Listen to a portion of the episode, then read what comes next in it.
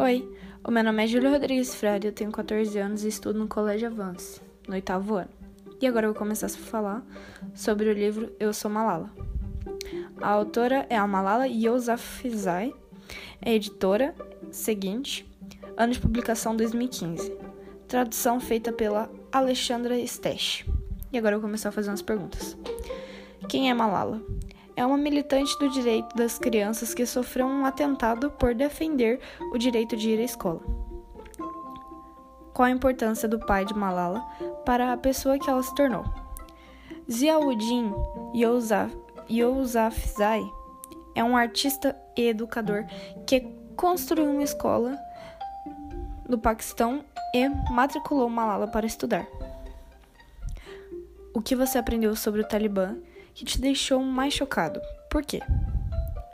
As garotas não tinham direito de estudar, acho isso injustiça, pois todos têm o mesmo direito de aprender.